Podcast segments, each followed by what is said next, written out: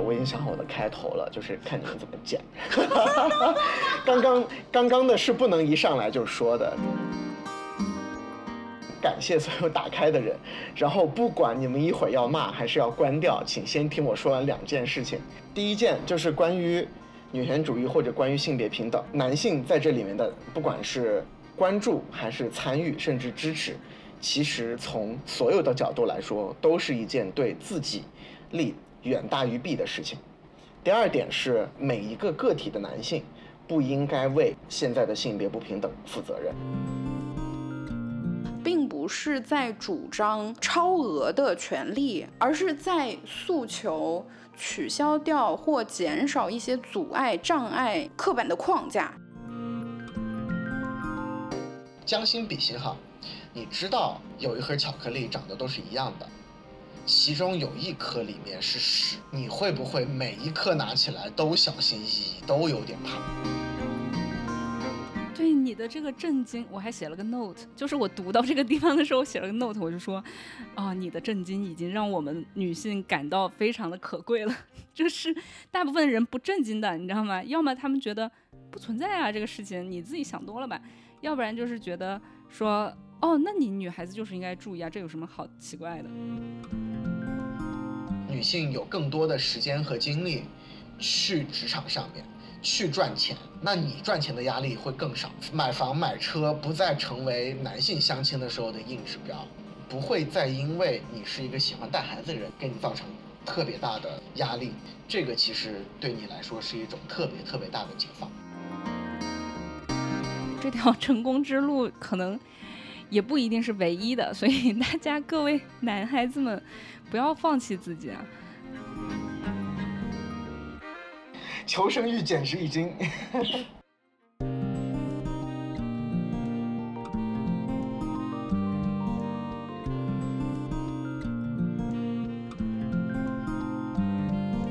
大家好，欢迎收听新一期的大哥爱思考。在今天的节目里，我们邀请了一位嘉宾梅花建筑，和我们一起来聊女权主义，以及围绕着女权主义，今天我们在互联网平台上比较常见的各式各样的表达方式和表达技巧。嗯，我们三个人呢，就围绕着这些话题开展了一场至少有三个半小时的谈话。但是我们没有录片头，所以我们直接就开始吧。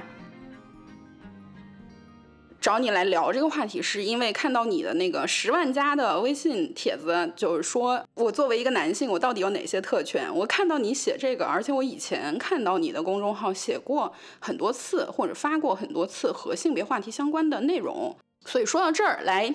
建筑建筑是我们今天的嘉宾啊，给大家介绍一下你自己吧。大家都叫我建筑了，现在就是梅花建筑的建筑，中间的尖竹子竹。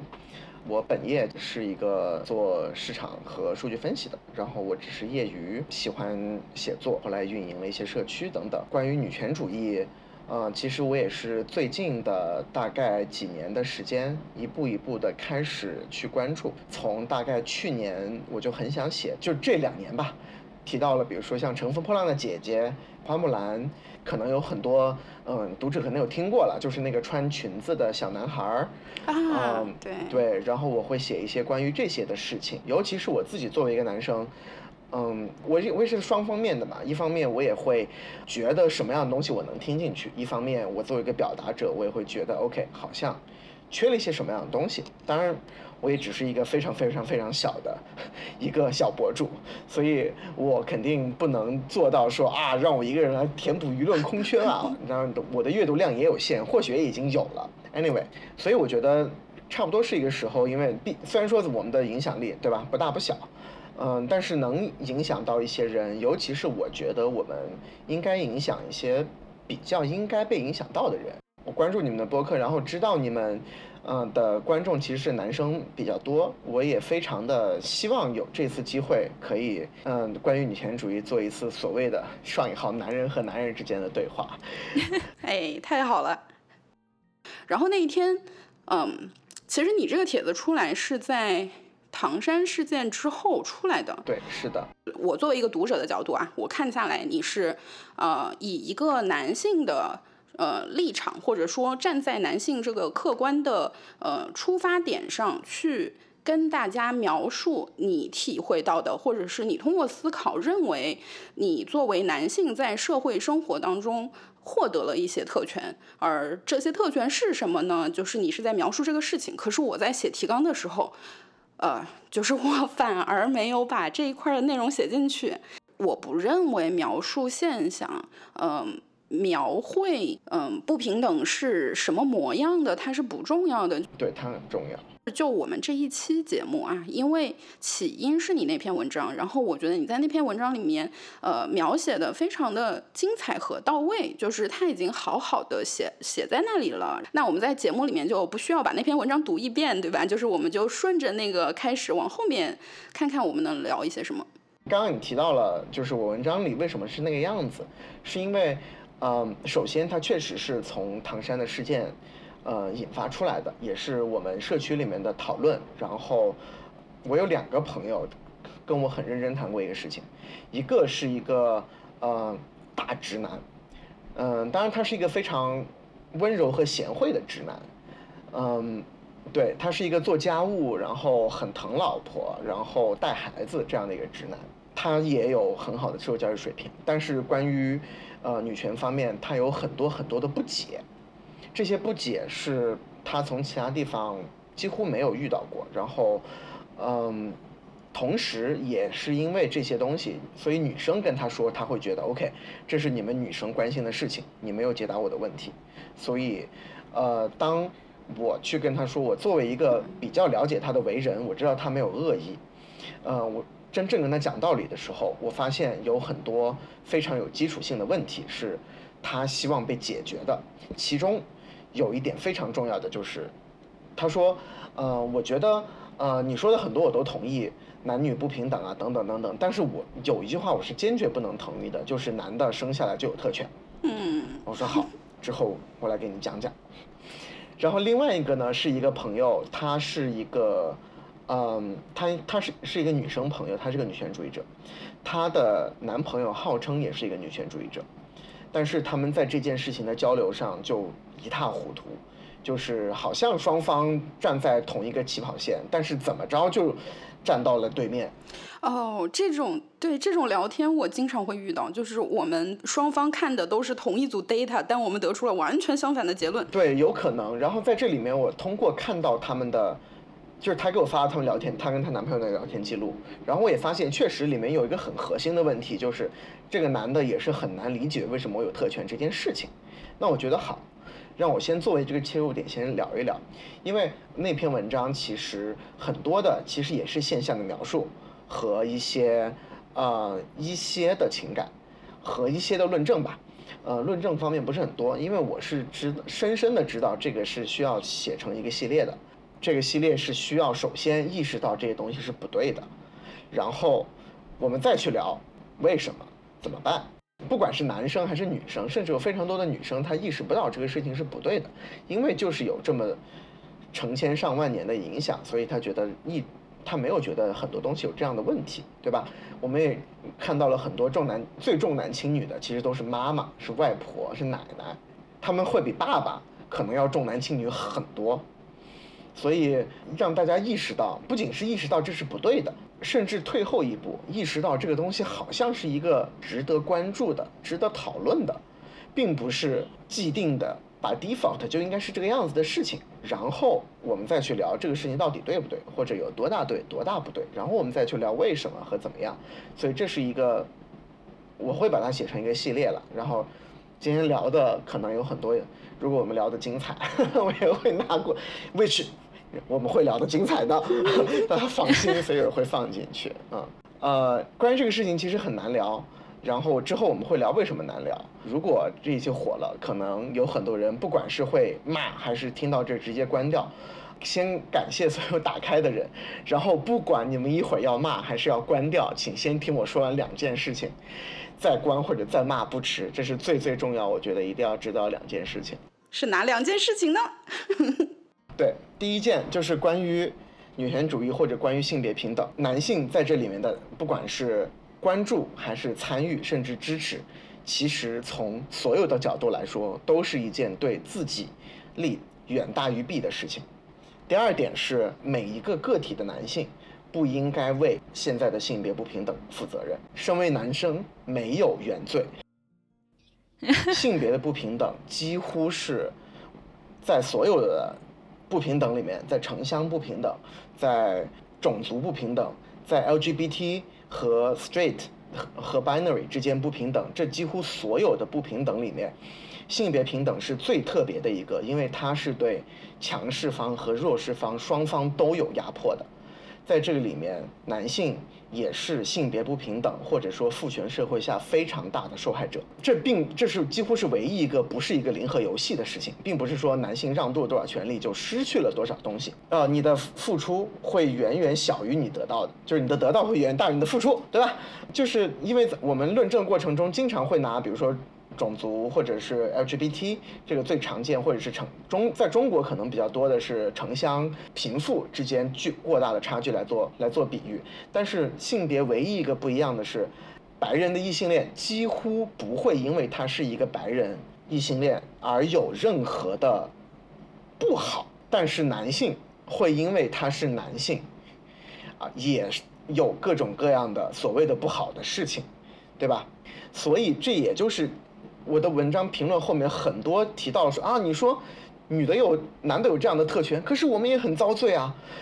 这上战场死人的事情都是我们在做啊。那什么脏乱差的体力活，消防员、什么伐木的、矿工，不都是男的在做吗？我们也很惨啊啊！你们光看到你们，这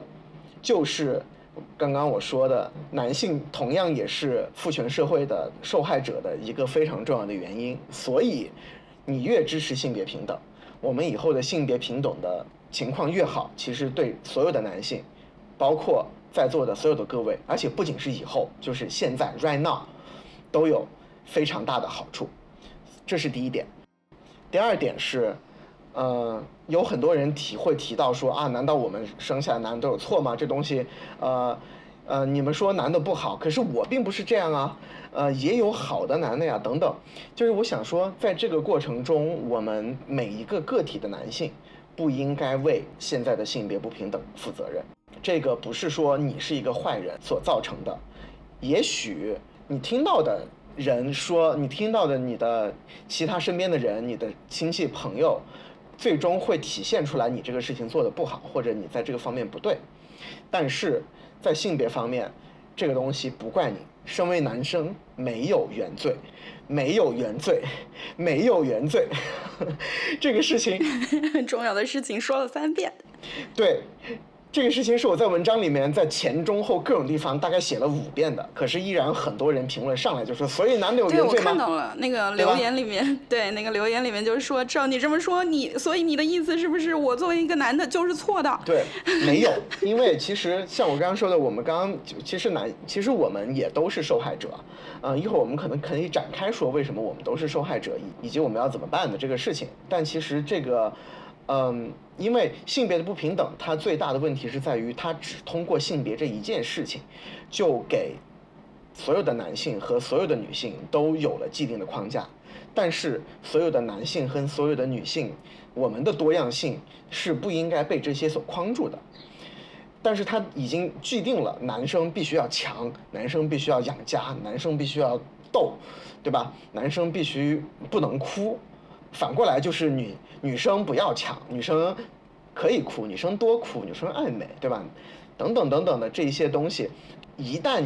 你在任何的一方面不符合这个社会对一个标准所谓男性的所有的期待，那在这个里面，你就可以是受害者。比如说我我个人来说，你就可以被指责了。对，对你就可以被指责。比如说。呃，对我来说，我没有那么那么强的事业心，我对赚钱没有那么有兴趣。我喜欢很多的女歌手，甚至是小女生歌手，在我成长的过程中，对吧？我喜欢 Twins，我喜欢梁静茹，嗯，但这些是不被接受的。我相信有很多的人也，有很多男生也跟我一样，他们也许不想做到一个标准的意义上的标准意义上的男生，他们或许会羡慕女生的很多东西，但是他们不可以。对吧？或者是他们只是无意识的，嗯，失去了一些所谓的女性可以有的福利，对吧？比如说可以哭，可以有情绪的表达，可以比如说可以寻求心理上的帮助，嗯，比如说可以，嗯，作为一个家，可以可以可以不可以不是比女伴更高的人，可以不是比女伴赚钱赚得更多的人，等等，这些对对于不同的男生来说，这都是压迫。男生为什么就是要比女生高呢？一定吗？一定要比女生赚多吗？一定吗？那如果一定，一旦没有。那就会受到压迫，对吧？所以这些东西都是因为这长久以来，这么成千上万年以来，对男性和女性已经形成的固有态度。所以，嗯，在所有的事情，即使我们会说出不小心或者有意或者无意说出一些冒犯女性的话等等，那毕竟我们也是被社会在这个父权的社会里面成长了十几年、二十几年、三十几年，不管你是多大吧，所以。我觉得这个事情是呃，给每一个人去罪化是非常重要的，这会让你真正有一颗比较平和的心态去面对我们之后聊的所有的问题。就是一旦你觉得我们好像在指责你这个人，你就会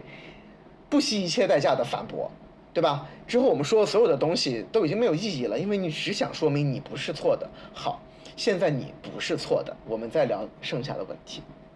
其实我觉得更重要的是男。就是让男性的观众可以去开始去，呃，去想这个平等和相等的事情，这是一个大家非常需要去了解的事儿。对，我觉得把这个东西明确一下，其实对于我们讨论这个话题非常有帮助。就是从我的交流和很多评论来看，有非常非常多的男性，基本上就是会有一个非常大的问题。就是你女权到底想要什么？你们到底要怎么样？通常的两种，呃，反问式的误解或者误解式的反问，就是那你们是不是女性需要比男的更高级，要骑在男上的头上，要获得更多的特权，要比男的更尊贵，是不是这个？要不然就有很多人说，那是不是要抹除男女差异，男女都要进一样的厕所，跑一样的运动会，等等等等，这是不是你们想想要的？忽略男女差异做到的一切的事情，呃，这个的确不是一个容易想清楚的事儿。关于后面的这个就是差异，就是我们想说，其实相等和平等是两个完全不一样的事情。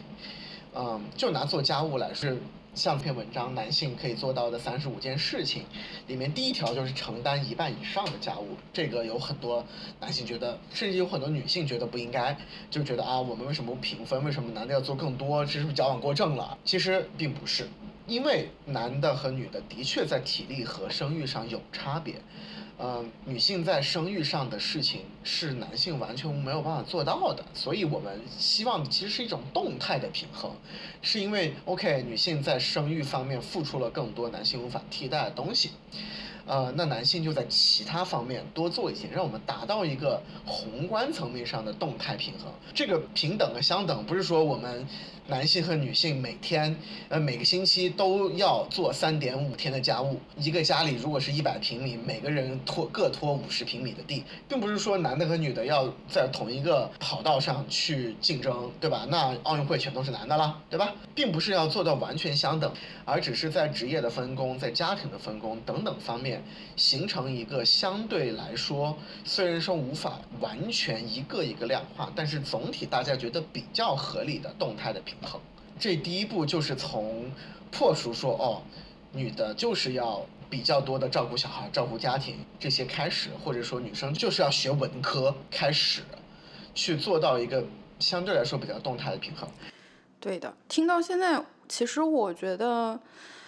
如果呃，就是嗯。从我的感受来讲，如果想要描述清楚，就是用一个比较简短的说法来说清楚女性主义或者女权主义，他们到底在主张什么，他们的诉求到底是什么，这个的确是技术上很有难度的，是非常不容易用简洁明快的方式很准确的描述这个的。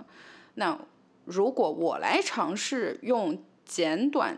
但很可能不准确的方式来描述的话，那此时此刻我的想法就是。并不是在主张，呃，超额的权利，而是在诉求取消掉或减少一些阻碍、障碍、刻板的框架。就是我们是要去掉一些东西，我们不是要夺走一些东西，就是是想要从我们的身上，呃，少一些枷锁，少一些限制，从我们彼此的身上都少一些限制。然后，如果这个事情是可以有商有量，根据具体的情况来具体的判断，而不是仅仅因为这一个因素。于是我们大概就已经确定下来了一个基本方案，我的人生道路就是只是要这样而已，只是要可以商量，可以具体问题具体分析。从脑力劳动来说，现在大家绝大多数的情况已经达到公认了，就是男女在情绪调节、在智商、在领导力、在逻辑能力、在认路。在的方面几乎没有特别大的差别。现在大家能看到差别，绝大多数都是来自于社会的建构，因为一直告诉你女生不认路，所以女生有更更少的机会去驾驶，女生有更少的自信去找路等等。嗯，我们把这些东西去掉，达到一个动态平衡。我们不单单只因为性别这一个元素就直接，嗯，造成了很多无法改动、无法流动的。差别，男的就是这个样子，女的就是这个样子，没有什么好商量的。我们不想要这个，我们希望的是可以各取所长，各自去补足。这个时候，男的会觉得我可以吃亏了，对吧？我原来不用做家务，现在我要做更多的家务，吃亏了。但是反过来，如果可以这样的话，那女性有更多的时间和精力去职场上面。去赚钱，那你赚钱的压力会更少。买房买车不再成为男性相亲的时候的硬指标，对吧？你的压力也会。如果男女在职场上可以获得同等的地位，男女不再有这些收入上的差别，那么也就不需要彩礼这些时候来去相对来说补足这中间的差距。如果你没有这么有事业心，如果你没有那么拼，如果你没有赚这么多钱，如果你没有涨到一八零，没有关系，这个事情。不会再因为你是一个喜欢带孩子的人，你是一个喜欢这样的人而有给你造成特别大的压力。这个其实对你来说是一种特别特别大的解放。刚才你不是说啊，希望大家在关掉这一期节目之前，至少听完这两点，然后。但是在你说的过程中，我就很想要补充一点，就是当我们在讨论性别话题的时候，其实这个话题特别特别容易吵架，简直就是 超容易吵架第一名。那这个事儿是为什么？是因为我们会在这种讨论中，不管是男性还是女性，都会有很多时候觉得我被冒犯到了，我我被指责了，我被莫须有的给了一个指控，就是有那种。我不是这样的，为什么好像在你们指责我所属的性别的时候，我的那个感受是我被一起指责了？但是这个地方啊，其实就是当我们聊这种比较大的话题的时候，首先你也没办法，对吧？我们只能说男性怎么样，女性怎么样，因为这个世界上主流的性别划分是分两类。但是当这种讨论在发生的时候，它真的就不是在针对个人。来进行的这个讨论的时候，更多的时候是在讨论一种宏观的现象，一种群体的现象，一种呃制度，一种结构，一种系统性的问题。它一定不是在说我隔壁的那个男孩子如何如何了，或者是 我的前男友如何如何了，这完全是两回事儿。就是，嗯，对，这个可能我们后面也会聊到吧，就是为什么这个话题特别容易吵起来。嗯，除了说，当你在讨论这件事情的时候，男性很容易把它当做对自己个人个体某个个体的攻击之外，还有一点就是，呃，包括建筑刚才说的，当他写了一篇文章说，哦，我作为男性有哪些特权的时候，男性就会跳出来说，哦，我们也有很多损失，然后。在他这个潜意就是潜台词里面，就是说我是用这些损失来换来了这个特权，所以这是公平的，就是我得到了一些，我又失去了一些，嗯，但是其实上我觉得问题在于，就是不是每个人都愿意得到这些而获得那些，就是呃，可能这个框架是问题本身，我们要明确我们的目标是对准这个框架。那我觉得，我觉得更大多数人在这个得到和失去的这个交换规则里面，呃，还有一个更为，嗯，更具有冲击力的那种体验，就是你首先会感觉到的是就是那种来自于比较的那种感受，就是好，当一个男性跟我说我获得一些好处，但同时我我也有一些损失的时候，就是很自然的，呃，站在对面那个角度的人会说你那点损失算什么？你知不知道我们损失了多少呢？就是是有这种比这种心态，也是很容易吵起来的一个原因。嗯，对，对对对，就是缺乏同理，呃，就是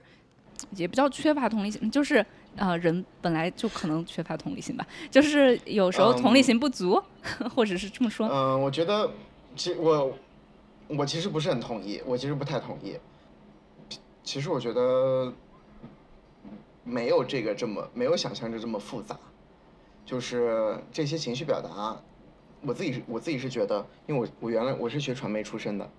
嗯，从最理性到最情绪，他们的存在都是非常有意义的。嗯，现在性别问题有一个非常大需要去传播的对象是那些不认为性别问题是问题的女生。嗯，所以这种的情绪的表达，其实嗯，对于这种唤醒来说是非常有意义的。而且，即使是那种他们所谓的极端言论，即使是他们所谓的那种女拳头的拳的那种比较极端，会用脏字，什么金针菇什么之类的言论，这些东西我觉得都是有意义的，因为他第一次给了比较底层的女性第一次有了这样表达的权利。嗯，而这这样的东西是有扩展性的。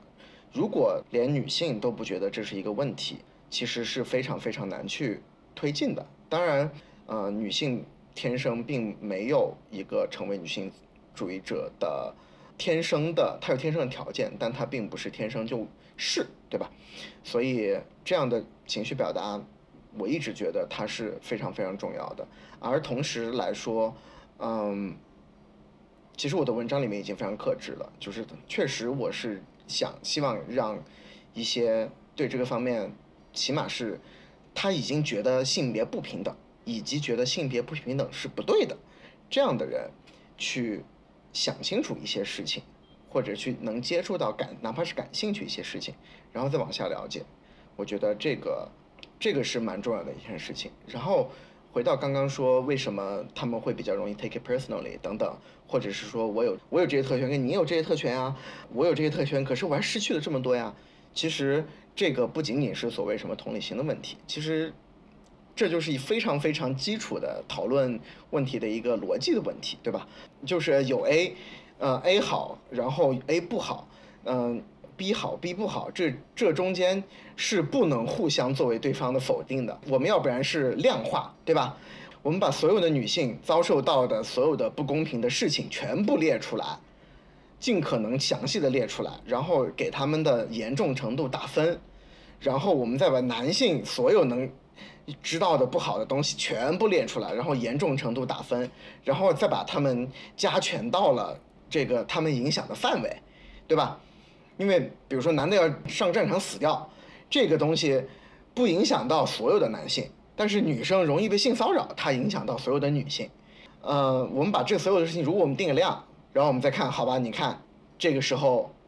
可不可以？或者有的时候我们无法定量，我们只能希望那些还有基本判断力的人可以知道，OK，如果呃我要用我出门。呃，要给女生开门，要给女生拎包，第一次吃，呃，跟女生要请吃饭，呃，然后可能，呃，我可能会被征兵，我可能会从事一些体力劳动，在家里换水管是我，等等等等，呃，我如果要用这些，我失去它，然后我获得，嗯、在街上容易被强暴，在职场上会被打压，其在家里要做所有的家务，如果要换，我愿不愿意换？如果我们尽可能全的列出这样的东西，这是我们讨论这个事情的基础但。是你在现实的讨论当中，你就会发现事情就不是这样进行的，对话不是这样走的。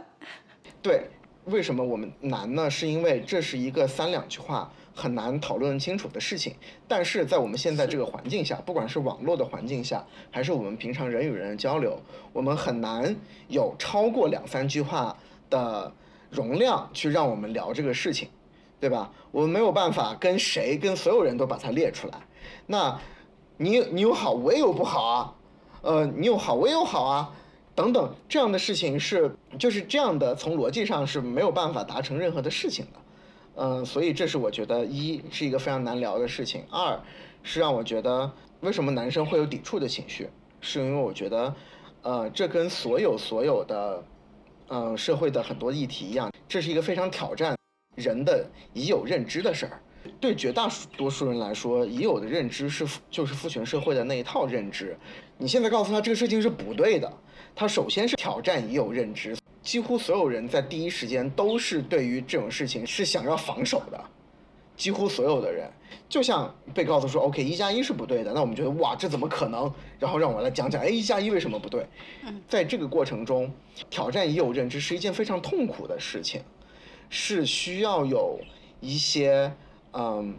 不舒服在里面的。那能不能接受这些不舒服？有多大程度上想去接受这些不舒服？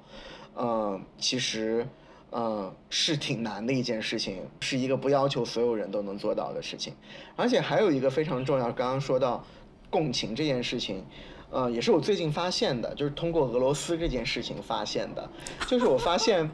嗯，男性总体来说会比较共情强者，就他们会觉得普京好惨呐。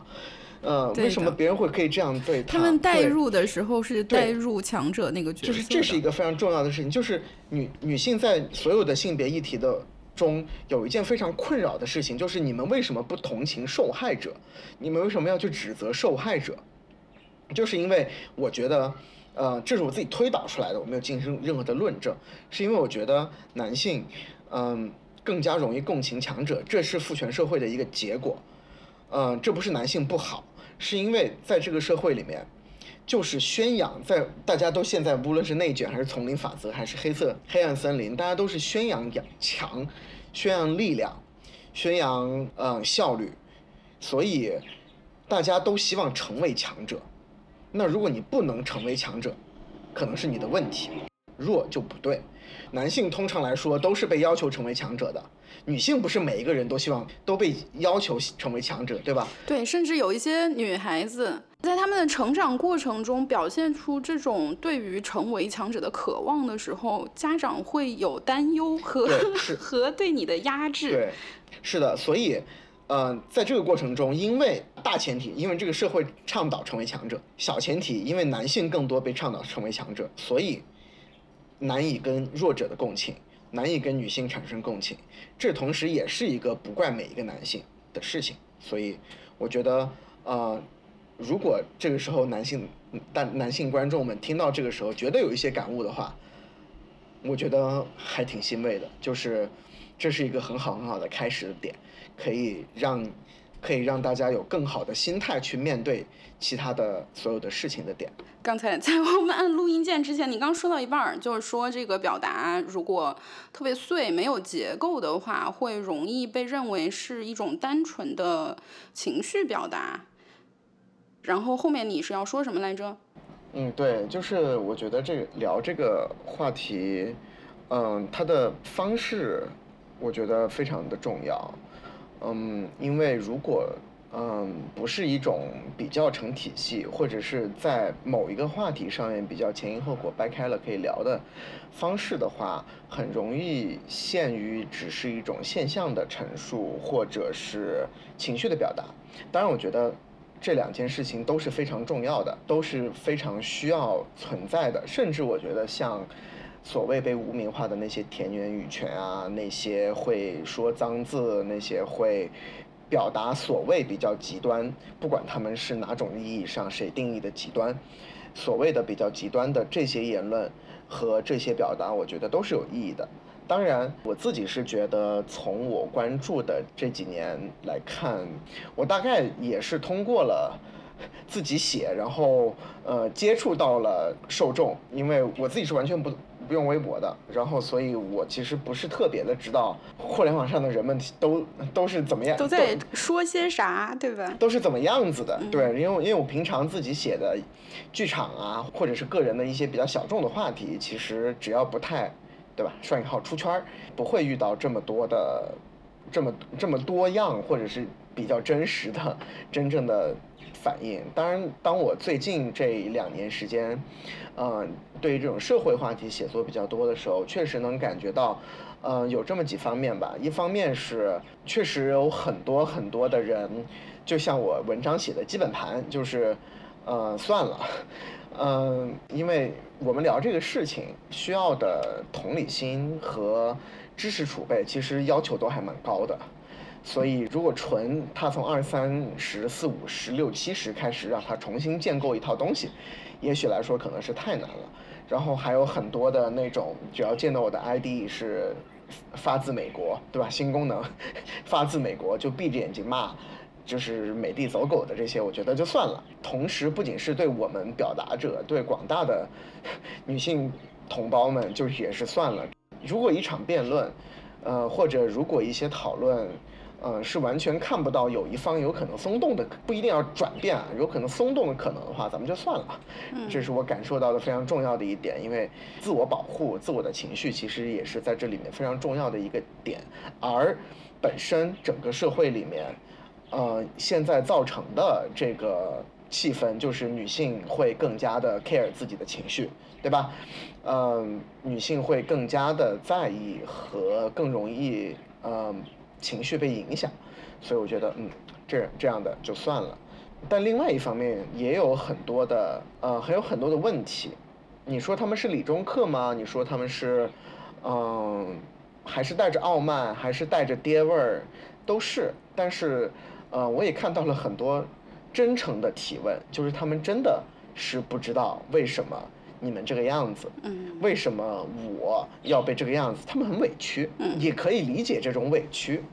呃，但我其实也没有怎么太见过有针对这些委屈做。嗯，针对性表达的，当然我也觉得这这些委屈是必要的，这相当于是沉浸式疗法，就是让他知道，无论他说什么都会被攻击，无论他说什么都都是错的，相当于是如果他希望觉醒或者他希望多了解的话，这对他是一种沉浸式的疗法，是让他可以对这个方面产生共情，对吧？呃，这个挺好，或或者是叫或者是叫体验式疗法。对，让你全面透彻、深入的领会一遍，然后达到理性认识和感性认识的结合。对，其实就是跟那种什么机器去让你模拟女，就是体验女人生孩子的痛苦，其实一样的嘛，就让你被骂嘛，就是让你被取笑，让你被嘲笑，让你被否定，对吧？这都是女性这一生中。无论何时何地在哪儿，绝大多数的人，绝大多数的时候都要体验到的事情，但这个事情对男性来说如此之陌生。对，就是聊到这个话题，彼此都感到震惊啊！还有这种事啊？你竟然不知道？竟然是彼此都是这样的。对对对对对。前面说到，你认为现在，比如说讨论这个性别平等的话题，或者是女性主义的议题，更嗯。你刚刚是怎么说的？反正我我 take 到的那个意思，就是在你看来，现阶段，呃，我们最首先应该呃去去触及到的，反而是女性观众、女性听众、女性网友，就是让 让女性来接受到这一部分的信息。嗯，那你觉得女性现在最应该意识到的是什么呢？就是说，现在的女权运动，你觉得最大的问题是什么？我把扣子的问题给抢来问了。没事儿，嗯，没问题。就是因为，其实我们现在在网上看到这种相关话题和讨论的时候，有另外一个声音，他的看法可以说和你的看法正好是反过来的。就是有一些人他会认为，就是现在。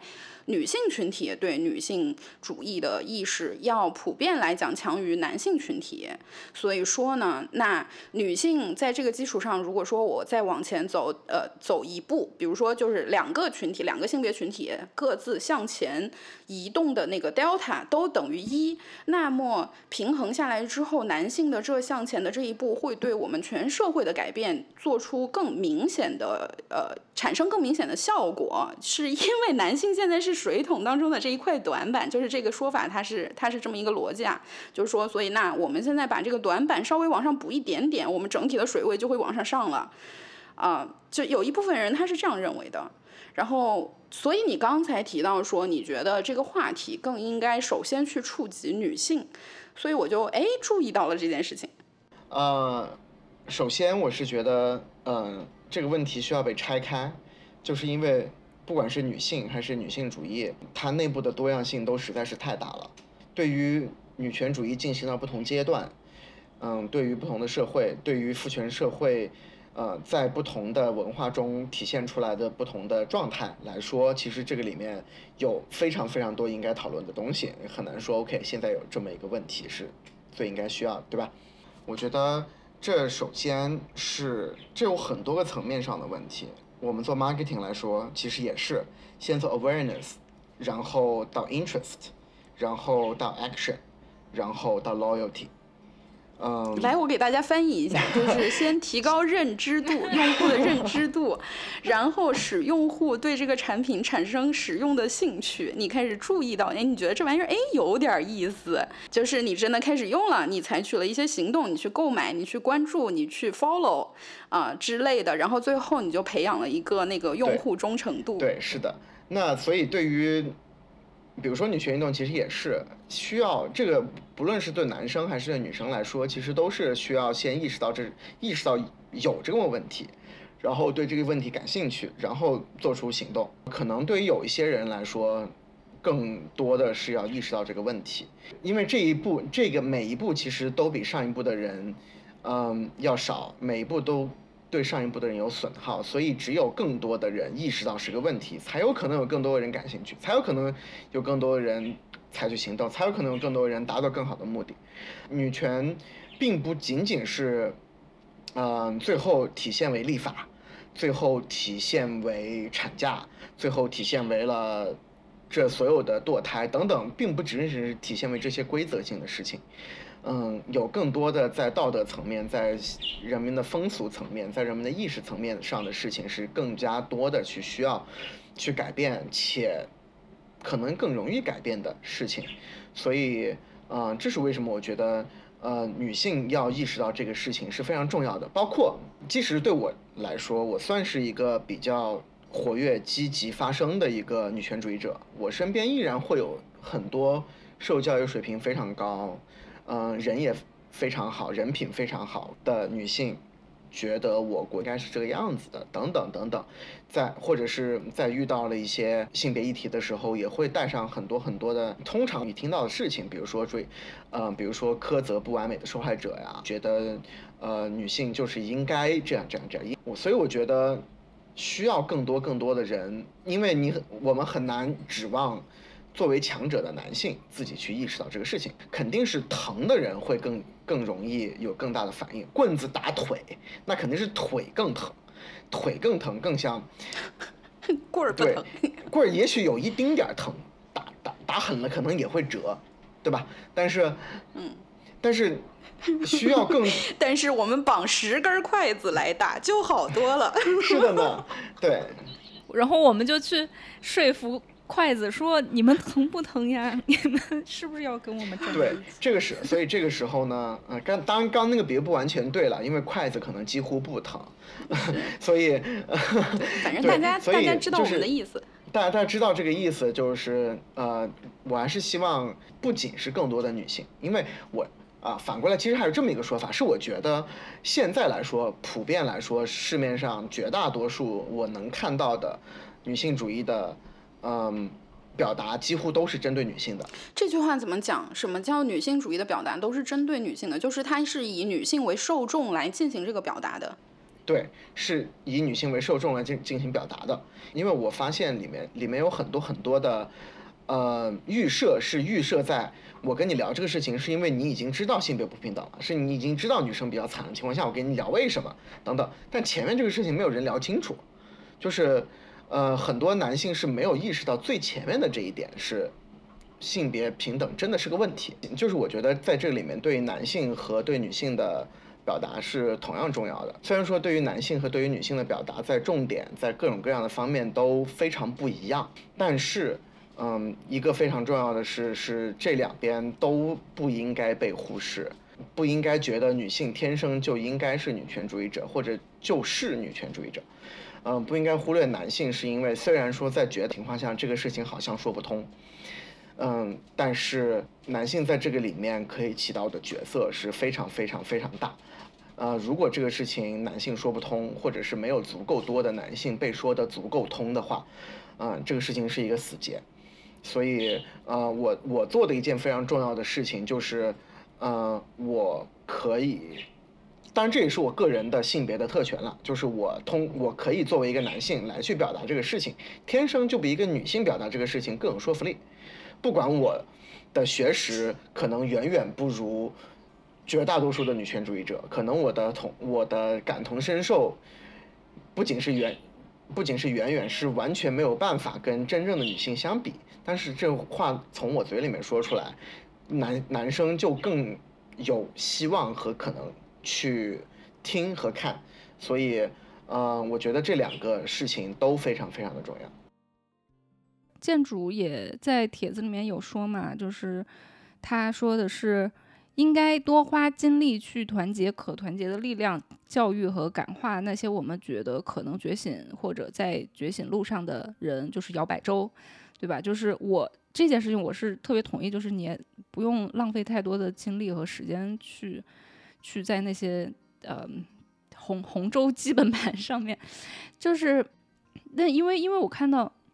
为什么同意，也是因为看到身边很多女权主义的女生，她们我不知道她们大概也是被伤害过吧，或者是被直男癌气的不行，然后最后就是呃自己抱团取暖，然后毕竟这个是一个很顺心的事情，让自己比较舒服的事情，或者是用比较激烈的方式。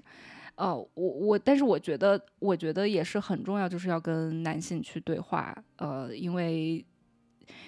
因为我是觉得我们应该要去理解他们为什么会这样，然后，于是能够知道说，哦，那我们要用什么样的方式去改变他们，去去说服他们，嗯，就但是这件事情听起来不太公平，就是明明他们。占了优势，为什么我们还要做更多的努力去跟他们对话呢？但是我是觉得这个是不是因为就是我们现在在这个时代，然后嗯，我们就没有办法，我们只能只能做多做一些努力，然后让未来的时代就更平等一些。对，而且同时我也认为，确实跟男性对话挺重要的。然后呢，我会担心，就是说如果不对话的话，可能对这件事情没有好处。嗯。我想的是，就是我们可能需要有一些策略性的方式去说服他们。我在在制定这个策略之前，我们要先去了解他们为什么这样，然后我们制定一个他们可以接受的方式。对这个，你们俩说的我都这个现象我都非常的同意，确实是有非常多的这个样的现象。嗯，这个里面我觉得是这么几件事情，首先是女生，嗯，所谓抱团取暖。拒绝跟男生沟通，然后这样的事情，呃，我觉得他们这样的做法非常非常非常有必要，很合。那他们如果不互相支持，那么谁来支持他们呢？对吧？嗯，只要我觉得不是每一个人，不是所有的人都是这个样子的，只要还有其他的人在做一些其他的事情，去积极的去跟。男性去沟通，那我觉得这样子的抱团取暖是非常非常必要的存在。确实，女性在现在这样一个环境下，直接通过男性获得的支持，不管是情感是各方面支持，的确是太少了。所以这样有 girl girls help girls 姐姐来了等等这样的一些事情，我觉得是非常重要的。然后再说到吵架的事情，其实。啊，这不仅仅是性别问题，对吧？在中国也许是性别问题，在其他地方可能有很多很多问题，只要说起来就会吵。这这个问题从各种层面上没有办法根治。现在互联网上就是这样的一种，谁也不认识谁，匿名化、短平快，一个人就能只能说几句话的这样一个方式，是造成了不管是哪个国家什么样的议题，都越来越非黑即白，越来越容易，嗯。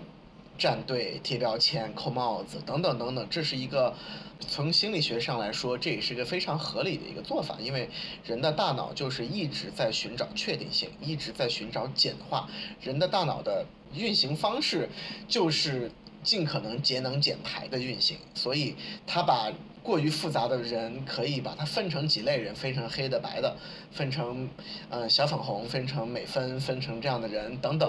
嗯，就是一个最方便做到事情。所以带着这样的，嗯，带着这样的呃思维，是更容易被网络现在的这种短平快、碎片化、呃匿名化的方式更容易。产生戾气的，即使不是在网络，即使是身边的家人，其实慢慢慢慢的，身边的朋友、家人，三 D 的世界也越来越容易被被影响，所以，嗯，更容易吵起来，并不是说只有在男女的话题上容易被吵起来，现在哪个国家的什么话题不都在吵起来？对吧？啊，另外一件事情让我想到的是，很多的男性都。有这样的困惑，或者是愤怒，或者是委屈，说那你们为什么要骂我们呢？你们为什么要说我们普通自信？你们为什么要说我们是垃圾，是金针菇，是各种各样的东西？你们为什么要这个样子？这样子对解决事情有什么好处吗？对吧？他有一个论断是在于，OK，我同意你做的事情，但是你们做事情的方式并没有好处。那咱们可以聊聊这个事情，我觉得它是有存在的价值的。或许在某种层面上，在让男生舒服，于是可以了可以理解这样的事情上，或许他们没有好处，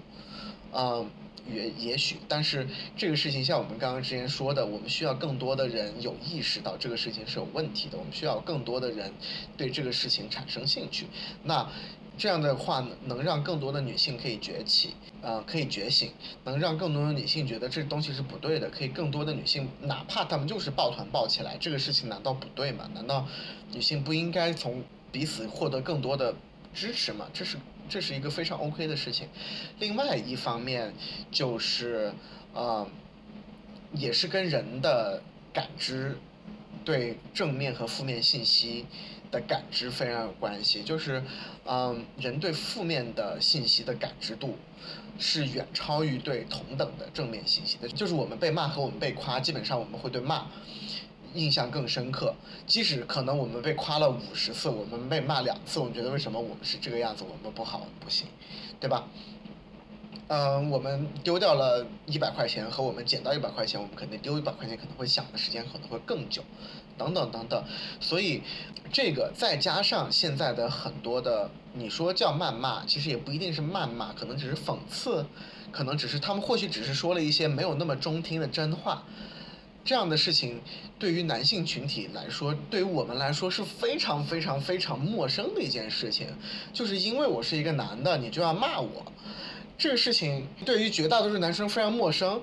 但是对于女生来说非常习惯了，就对绝大多数女生非常习惯你是女的，你你你可能就会有这样的这样那样的缺点，这样的限制，你不应该出去工作，要留在爸妈身边，你就应该供你弟弟读书啊，你的数学就是不好，你的到高中以后你就会被男生赶过去了，你以后就，呃不生孩子就不就没有价值等等等等，这都是通过男性对女性只是因为性别这一件事情。的耻辱，或者是无论你怎么样子，他都可以骂你，他都可以骂你，都他都他都可以骂你这些东西，是不需要经过论证的。而女性经过这么长时间，几乎也很少人说啊，并不是所有女生都是。你很难听到这样的话了，是因为这个事情已经过于习惯了。而男性之所以对这个事情有这么过激的反应，也是因为这个事情过于的陌生。再加上，通常来说偏理性或者是偏，呃，像我们刚刚经过多方面的推导等等的这些表达来说，本来就是一个更加不容易被。阅读被听到、被吸收的事情，对吧？它比起情绪来说，你要去读一篇文章来给你讲讲女权主义的历史，或者女权主义到底要什么，这个肯定前者是要更容易被记住的。那。嗯，不同的人也许会有不同的表达的方式，或许不是所有女生都有能力去把这个事情说清楚，或者是说摁住她的呃愤怒，摁住她的害怕，去把这个事情能够说清楚，不一定。包括咱们能不能说清楚，我也不知道能不能说清楚。这都不太太不一定了。对对吧？所以。呃，如果男性朋友们，你们有觉得说很多的评论说，如果女权主义只是停留在谩骂或者是极端言论，对吧？首先，极端言论是谁定义的极端？这个事情两说，对吧？这个事情可以展开。这个社会上其实不乏非常非常棒的跟女性相关，而且表达方式也可以让让男性接受的声音，从大 V，从罗翔老师，从梁文道道长，从翻转电台，呃，从一些非常知名的播客、媒体人、明星，嗯、甚至包括了像吴彦祖等等，啊，刚我有一绝都是男的，对吧？女的就不用说了，更多了，对吧？所以其实是有非常非常多有意义的价值东西在的，而且他们的数量并不比这些你所谓听了让你不舒服的话要少的。所以，嗯、如果你觉得 OK，呃，这个事情是不对的，你需要更了解一些，恭喜你，你已经走出了新手村，现在你已经可以进行更严肃、更系统化的一些了解了。所以，呃，这个是我觉得，嗯、关于为什么被骂，或者是觉得为什么我被冤枉了，明明我不是这样，只是有一些男的是这样，为什么我也要一起被骂的？大概是这么一个回应。然后最后还有一个小一个小段子来总结这个，就是将心比心哈，你知道有一盒巧克力长得都是一样的。其中有一颗里面是屎，你会不会每一颗拿起来都小心翼翼，都有点怕，都仔细来看，对吧？我们没有说这一盒巧克力里面所有都是屎，只要有几个是，但是你又无法分辨的时候，你会不会害怕？也许会，对吧？所以它也需要有更谨慎的方式来对待。所以我当时写这个文章，其实有很大一部分的初衷，也是因为我身边，呃，不管是我主动观察到的，还是有人主动来找到我的，都是觉得，嗯、他们在跟男性交流的过程中，不知道怎么就吵起来了，或者是不知道怎么也说不清楚。他觉得这东西道理已经很清楚了，怎么就说不清楚？那我希望或许我可以提供一些不一样的角度，呃，或许我可以提供一些不仅是从男性的角角度，或者是，呃，之前我们提到的，可能我有一些学术训练等等，我不是标榜自己，或许是有这样的一些角度，让我更多的女性可以有办法，有一些素材或者是思路或者是角度，跟更多的男性去聊这个问题，最终可以做到，呃，作为我作为一个女性可以听进去，或者部分男性可以听进去话的女权主义者，我不再显得这么稀缺，我不再显得这么扎眼，我不再显得这么的 双引号异于常人，对，呃，有更多的男性可以出来，有更多的男性可以做到比我厉害的多，说比我有道理多得多得多的话，这个是我非常希望做到的事情。因为你一开始在介绍的环节里面，你说到了你是几年前开始，呃，留意和开始去接触关于女性主义的话题的。然后我就想知道，在 你这个实际上哦，你知道吗？我听到你说几年前，我的第一反应是哇，那么早哦，就是因为呃，从我个体，我作为一个个体的生活体验来看，这个话题开始变得被很多人来讨论，真的只是过去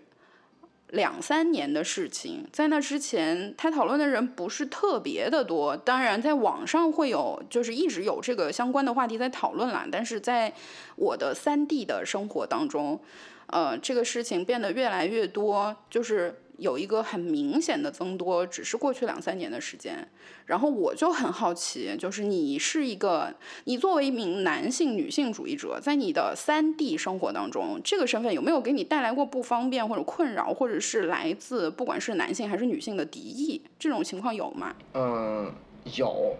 嗯，有肯定是有的。嗯，虽然说，呃，我清楚的知道他给我带来的所谓的，就是他给我带来的所有的负面的东西吧，不管是困扰、是敌意、是等等的东西，是远远比不上对一个女性的女性主义者的。这个我是非常清楚，我这个真的只是九牛一毛，因为我不会被骂，就是各种各样的这种哔哔哔哔哔哔哔的词，呃，而且我几乎不需要自证，呃，因为有很多女权主义者成为女权主义者，好像需好像还需要自证，他要不然受过性侵，他要不然是受到了怎么样的不好，他他仿佛他如仿佛他好像如果没有受到特别强烈的伤害，他没有一个成为女权主义者的资格一样。对他说的话就没有分量，就不值得被听。对对，是这个样子。所以对我来说，可能更多的从我能感知，因为可能有很多我感知不到的，对吧？我能感知到对我三 D 生活的对我来说能感知到可能最多是防备，就是比如说。嗯，大家在聊聊聊聊到一个话题，对吧？不管是相声、小品、脱口秀等等，呃，这是有很多这样的成已经成名的段子，呃，或者是会用到一些 stereotype，对吧？会用到一些刻板印象。这个时候，我的朋友就突然间非常紧张的看向我，或者是当一个朋友想要吐槽杨笠的时候，就非常紧张的，就是说，哎，他在哪？对，就是会是这种。对，但其实没有关系，就是朋友其实还挺好的，他们还挺关心你的感受的。不是啊，我朋友们，我朋友们可能怕我把他的话写上写到网上嘛，可能是这样。对，或者是嗯评论，或者说是聊天，会说哎呀，那你作为一个女权主义者，你来看看了，就是我能体会到在这里面的一些没有这么友善。也许他不是恶意，但是不是完全友善的，这么这么一种说法，就是哇，现在对吧？这个人是女权斗士，就是这样的东西，因为他毕竟现在女权主义不是一个在社会上普遍被认为是 OK 的一件事情，嗯，所以会有这样的一些没有或多或少，只是一些不多的嗯防备或者说是调侃。只也，我现在也只能看到女权主义的一些小的方面，我还没有去读那些大部头，我也只是通过身边的很多朋友，或者通过一些数据、通过新闻等等，了解到了我所能了解到的东西而已。所以，更多的，嗯，可能也依然还是要继续学习吧。怎么的？你是觉得我接下我要问你，你成功的秘诀是什么？然后你就抢先把这一块答了，对吗？你也可以说了，这还没到成功秘诀呢。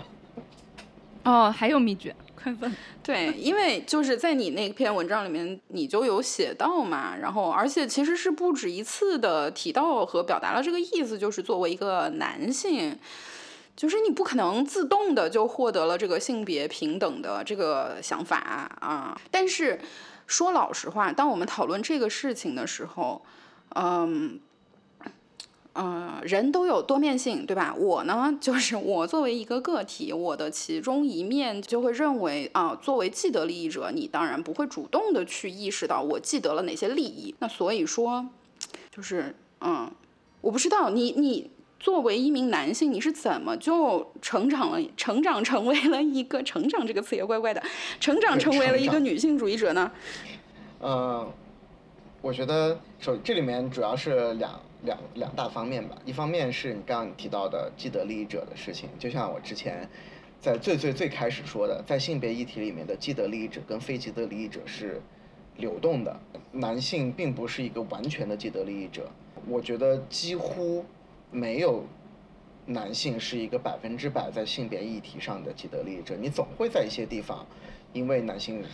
社会要求你做一些事情，而你没有做到，而受到比较大的压力，或者是压迫，甚至是惩罚，等等。对我自己来说，这个体验体现的比较深的，我就不是一个传统意义上所有人都希望的一个直男的样子。呃，当然我我的性取向非常的直，但是我不是一个 特别的直。顾虑了，觉得必须要说一句。特别的直，但是不是一个传统意义上。或者说男性气概吧，现在在国内说的可能比较男性气概吧。就是从我个人来说，我有很多的不符合对传统的男性气概的想象或者要求的点，包括我的文笔。我的读者里面，如果不知道，肯定是都觉得我是一个女生。哦，你看我的兴趣爱好，我喜欢做饭，我喜欢戏剧，我喜欢艺术。然后我的文笔，很多人说这个是夸我，是因为我平常说话没有爹味儿。哦，男生好可怜，男生只要没有爹味儿就要被夸了呢。这是对于男性价值的一个比较底层的否认，因为 认为男性到了一定的年龄做到没有爹味儿是很困难的。对，是的，在这些方面吧，所以让我会有底层的比较容易去共情一些没有这么强的女性，包括我也我的身高也不高，然后。呃，我也我的收入也不高，哇，建筑为了本期节目付出了好多，对，真的是，所以透露了好多所以我所以我会更容易的去共情弱者，这是一；二是因为也是因为各种各样的家庭、社会等等影响，会有就是从小就是知道男女有别。然后知道男女有别是在很多情况下是不对的。就是我不知道是因为我的兴趣爱好从小跟呃所谓大直男的兴趣爱好可能不太一样，然后比较喜欢的，比如说看的书、看的东西、听的歌等等等等，更喜欢一些偏柔美、偏婉约、偏含蓄一些的这样子的呃作品和表达，所以从小，呃，其实我的女生朋友一直都是比较多的。然后我也是一直觉得跟女生更聊得来，呃，接触的比较早，因为其实我后来想想，其实没有那么多男生可以这么真诚和纯洁的 接触到这么多的女生的朋友，可以一手的听到或者体会到或者见证到他们在这个时候所受到的这样一个处境，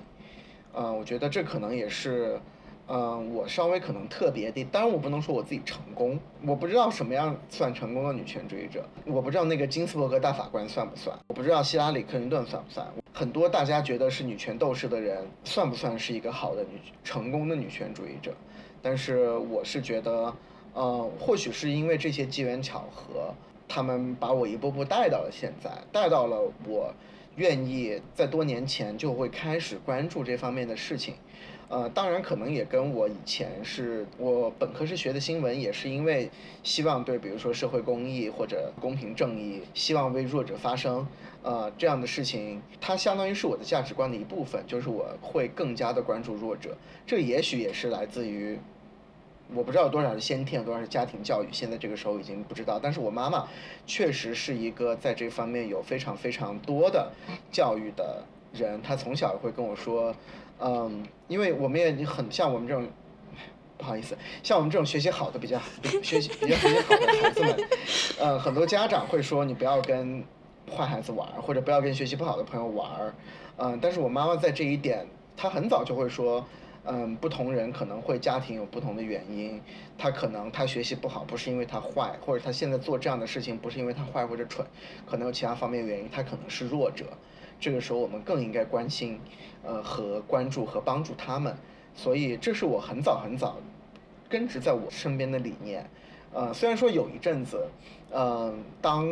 我成为一个在现在中国社会几乎是一个既得利益者的时候，我的学习成绩，我考上了很好的学校，我也怎么怎么怎么着，各种各样获奖，很多人知道我，等等等等。作为一个既得利益者的时候，会有一些社会达尔文主义的这种。想法吧，就觉得弱不对，就我刚刚说的那一套，觉得共情强者，然后觉得弱是不对的。但是很快，嗯，当我又意识回来的时候，当我又成为了一个 弱，来到美国是又成为一个弱者，又成为一个亚裔，尤其是亚裔男生可能比亚裔女生还要惨的这样的一个时候，呃，让我重新又回来共情回来，成为不仅是要成为弱者才能共情弱者，他只是让我重新捡回了。我深深知道的那一套东西，我特别喜欢你说的那句，不是一定要成为弱者你才可以共情弱者的。嗯，我我觉得就是这一点，就是你在文章里面其实也有说到嘛，就是说，嗯，可能可能很多人只是还没有获得足够的知识和信息来了解这个性别不不平等的现状。然后，但是我觉得真的不是所有人都可以通过这种二手。体验就是知识和信息来了解、来感同身受的吧，或者他能够了解他，但是他不能感同身受。嗯，就是可能，可能这个还是挺需要一些异于常人的、异于常人的这种能力，我也不知道。但是很多时候，大部分人我觉得他们是靠体验的。如果这件事情发生在了自己身上，或者自己身边人身上、自己的母亲身上，或者是妻子身上。他才突然一下意识到的。唐山事件之后，其实我在呃有一期播客的留言区就看到有一个人他在那说，他说他一个哥们儿就是前几天也是因为唐山事件，他们就开始聊这个话题，然后那个哥们儿就说他以前都。共情不了，就是他理性上是可以知道哦，那你比男性要多的恐惧和担忧，但他这个只是一个理性层面的认知，就是他在感性层面上他是无法去想象出这到底是怎样一种感觉的。直到唐山事件之后，他和他女朋友就是聊唐山这件事儿，然后他女朋友就说：“我真的很害怕，因为我会觉得我打又打不过别人，跑又跑不赢，然后我就最后就是，假如我遇着这个事儿了，我肯定就没辙了。”然后他那个男生就说：“在那一刻，我突然就知道了，这种害怕是真的害怕。” 就是说了一句废话，但是，对，但是你可以理解到他想要表达什么嘛，对吧？就是我觉得观察下来，对于很多男性来说，其实他们的生活当中不是没有这样一个女性角色，他们是深深的在乎并且关切的。比如说，我们几乎每个人都有妈妈，对吧？就是几乎每个人都和妈妈生活在一起，应该这样说。嗯，但是其实我们在习惯当中是不会把。母亲这个角色作为女性这个角色去看待的，母亲就是母亲。然后包括甚至你的姐姐妹妹这种，在你童年或者青少年时期很长一段成长时间，正好就是你的那个价值观和很多底层的思思维方式被塑造、逐渐成型的那个阶段里面，你看待这些你生活中真的很亲近和你很关爱的角色，你是脱离性别角色去看待他们的，就好像女孩子看待爸爸，小的时候也是也不是把他当做一个成年男人来看待，他就是爸爸。我我觉得你说的很有道理，然后这就可以绕回去之前刚刚说的，就是女性自我的自我觉醒有多么的重要。就是，嗯，如果你的妈妈不觉得她受到这些事情有问题，如果你的姐姐妹妹不觉得她受到这些事情有问题，她可能也不会跟你表达。而且现在有一个比较大的问题是，父权社会既压迫你，又让你觉得这种压迫是不应该对人说的。这种被伤害是不应该表达的，这都是应该自己吞下去的，是可耻的，是羞愧的。所以，即使你的过程中你亲眼目睹了你的姐姐被性侵，对吧？我们说的极端一点，亲眼目睹你的姐姐被性侵，但是你可能回头就会想，哎，谁让她穿短裙？啊，你会对会，或者你会觉得这对我们家族来说是一个不光彩的事情，是一个耻辱。对你可能以后再也不跟她说话了。等等，这样的事情，那这个跟你体不体会有什么关系呢？嗯，就其实我觉得这个难，就是在文章里面写的其实是比较还稍微克制一点。其实，呃，我自己是觉得，像刚刚回回来说，其实不不是因为我异于常人，我就是一个常人，只不过 我还是觉得你是异于常人的，你是不知道自己的稀缺性啊。对，只不过我是觉得我们。是非常有